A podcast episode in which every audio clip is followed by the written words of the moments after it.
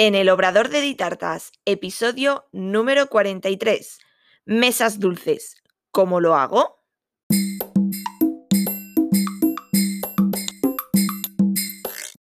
Hola, ¿qué tal? Bienvenida al podcast en el Obrador de Ditartas, donde hablaremos de repostería y conoceremos el día a día de un obrador.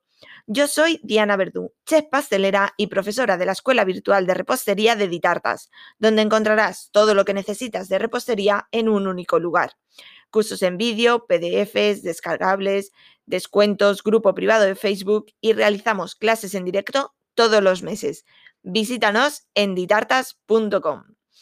Y antes de comenzar con este capítulo, te recuerdo que hoy es el último día para poder apuntarte al curso de cómo aprender a poner precio a tus productos, que comienza mañana martes 9 de marzo.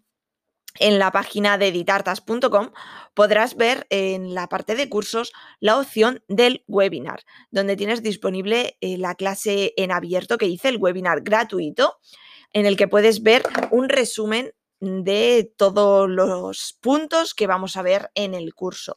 Te aconsejo que le eches un vistazo que pongas en práctica todo lo que te comento y tienes también para descargarte tanto las diapositivas como un checklist para ir haciendo todos tus pasos.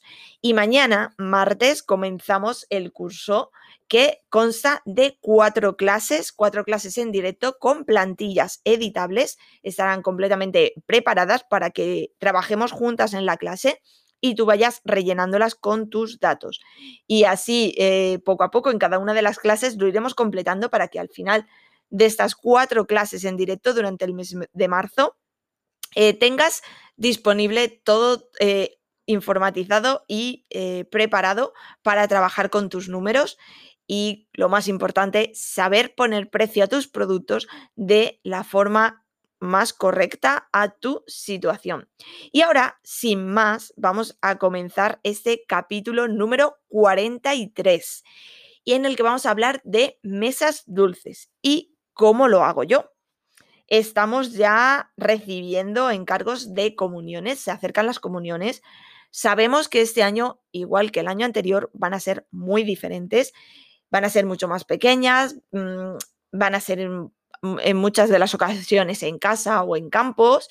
Y bueno, aún estamos un poquito en esperas de ver cómo evoluciona toda la situación, pero vamos a ir preparándonos y vamos a ver eh, este tema de mesas dulces y os hablo desde mi experiencia, desde cómo yo lo hago durante estos ocho años que tengo el obrador abierto.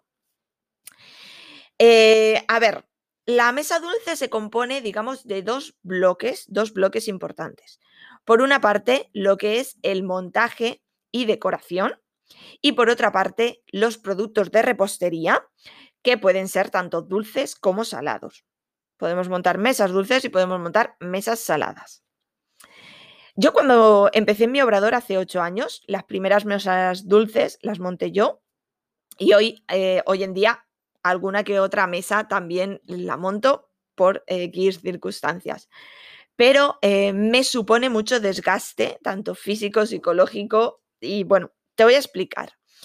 Para tú tener un montaje de una mesa dulce, tienes que dedicar tiempo a hacer el diseño, a diseñar en papel cómo va a ir esa mesa dulce, en base a esa temática o esos colores que te dé el cliente, tú tienes que crear esa mesa dulce. Necesitas básico tener una mesa y un mantel, Necesitas tener elementos decorativos, necesitas tener menaje. Hay que tener en cuenta que cada mesa dulce es totalmente diferente. Una te la pueden pedir en rosa, otra en azul, otra en tonos madera.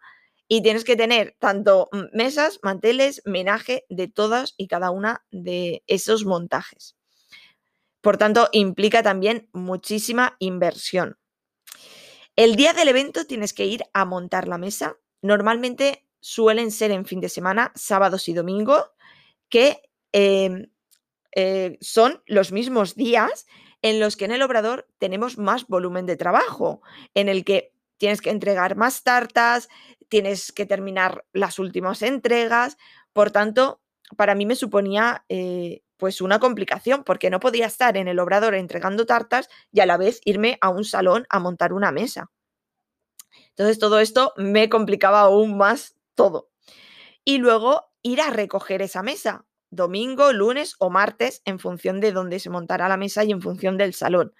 Tendrías que volver a ir, volver a recogerlo todo, llevarlo al obrador, limpiarlo todo y volverlo a organizar todo en el almacén. Todo esto es un trabajazo inmenso y a mí eh, me supone aún mucho más trabajo puesto que no es mi trabajo real. Yo no monto mesas, yo no soy decoradora. Entonces me suponía eh, mucho, mucho, mucho desgaste. Y a todo eso hay que sumarle nuestra parte, nuestro trabajo real como reposteras. Tenemos que pensar y organizar qué productos de repostería va a llevar. Tenemos que elaborarlos, 5, 8, 15 variedades diferentes. Tenemos que decorarlos a juegos con la temática. Unos llevan una decoración en chocolate, otros en fondant, otros en manga y tienes que organizarlo todo eso.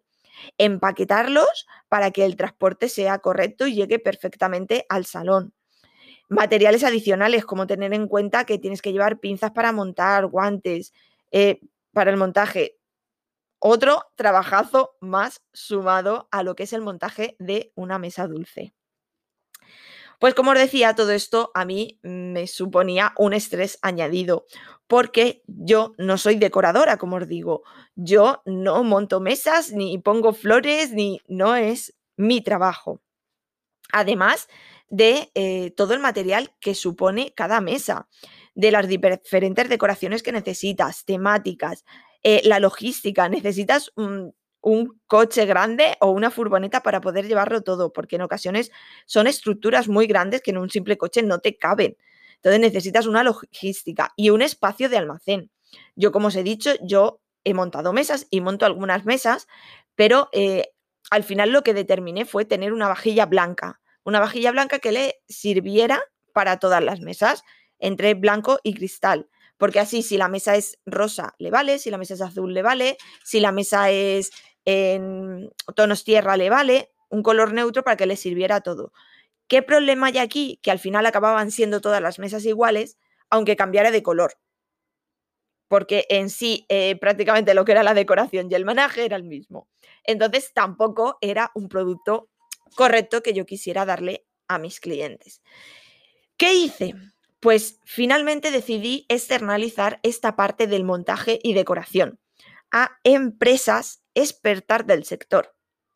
Actualmente trabajo con dos empresas, con dos wedding planner, que son las que realizan el montaje. Ellas son expertas en su sector, ellas trabajan exclusivamente la decoración, tanto en comuniones, bodas, bautizos o cualquier celebración, y eh, dan un producto perfectamente adecuado al cliente. Ellas disponen de materiales, disponen de medios, disponen de logística y disponen de almacenes para tener todos esos productos. Y harán el trabajo mucho mejor que yo. Porque ya os digo que yo no soy decoradora. Igual que contratas un pintor para pintarte las paredes, pues contratas una decoradora para que te haga la decoración de la mesa. Es así de simple. Ya os digo que esto es eh, un punto muy subjetivo, es algo muy personal de cada uno. Yo sé que hay eh, pasteleras que les gusta la decoración, que les gusta montar mesas, que montan mesas increíbles y espectaculares. Tienen un equipo, tienen unos medios y tienen una logística que lo pueden hacer. Yo en mi caso he decidido externalizar esta parte. De momento yo me dedico 100% a mi trabajo, que es la repostería, y yo quiero dar lo mejor de mí en la repostería. ¿Y cómo lo hago? Pues a ver, em, a los clientes hay que ponerle las cosas fáciles, sencillas.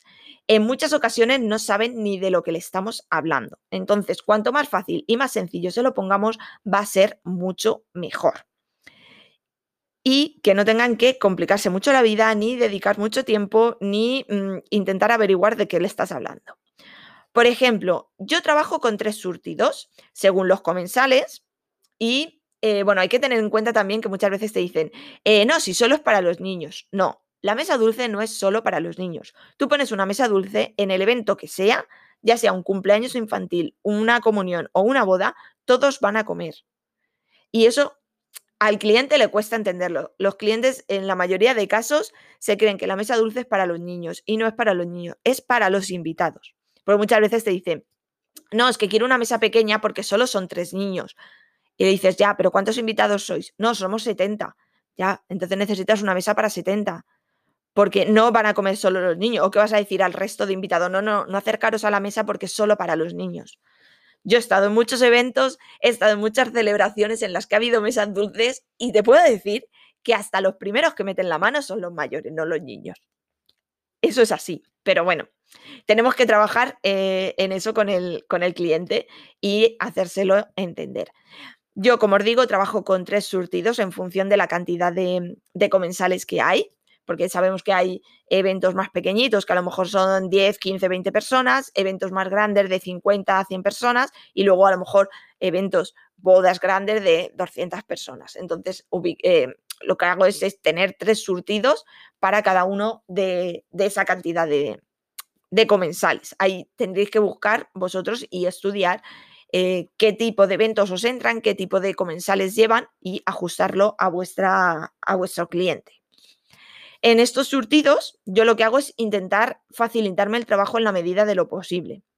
Y es eh, hacer una variedad de productos y eh, en cada surtido añadir variedades y cantidades. Te explico, por ejemplo, en la, medida, en la medida pequeña, aquí os hablo de cantidades a voleo, ¿vale? No es exactamente como yo lo tengo, pero bueno, para que lo entendáis.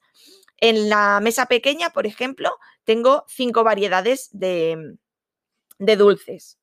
Ya puede ser, pues K-pop, galletas, eh, macarons, la variedad que sea, cinco variedades diferentes. Y cada una de esas variedades tiene siete unidades, por ejemplo. Pues el mediano tiene esas mismas cinco variedades y le añado tres variedades nuevas que no llevará. En total serían ocho variedades y lo que haría sería ampliar las unidades. En vez de siete, lo ampliaría a diez. Y la mesa grande, por ejemplo, haría las ocho variedades anteriores añadiéndole tres variedades más.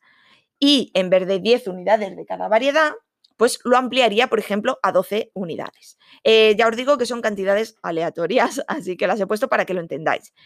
Pero de, este de esta forma las variedades siempre van a ser las mismas. Si es el pequeño vas a tener las mismas y si es el grande vas a tener las mismas que hayas puesto en el pequeño más las que hayas añadido.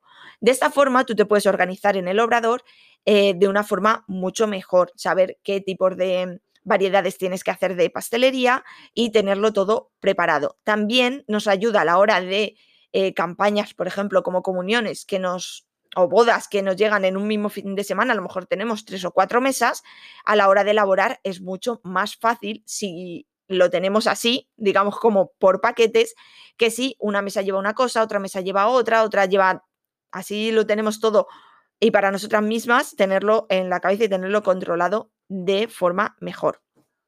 Al llegar el, cliente, al local a preguntarme sobre mesas, yo le enseño fotos, le enseño montajes para que vea la forma en la que trabajamos, elegimos la temática o los colores que quiere y finalmente elige el tamaño de la mesa.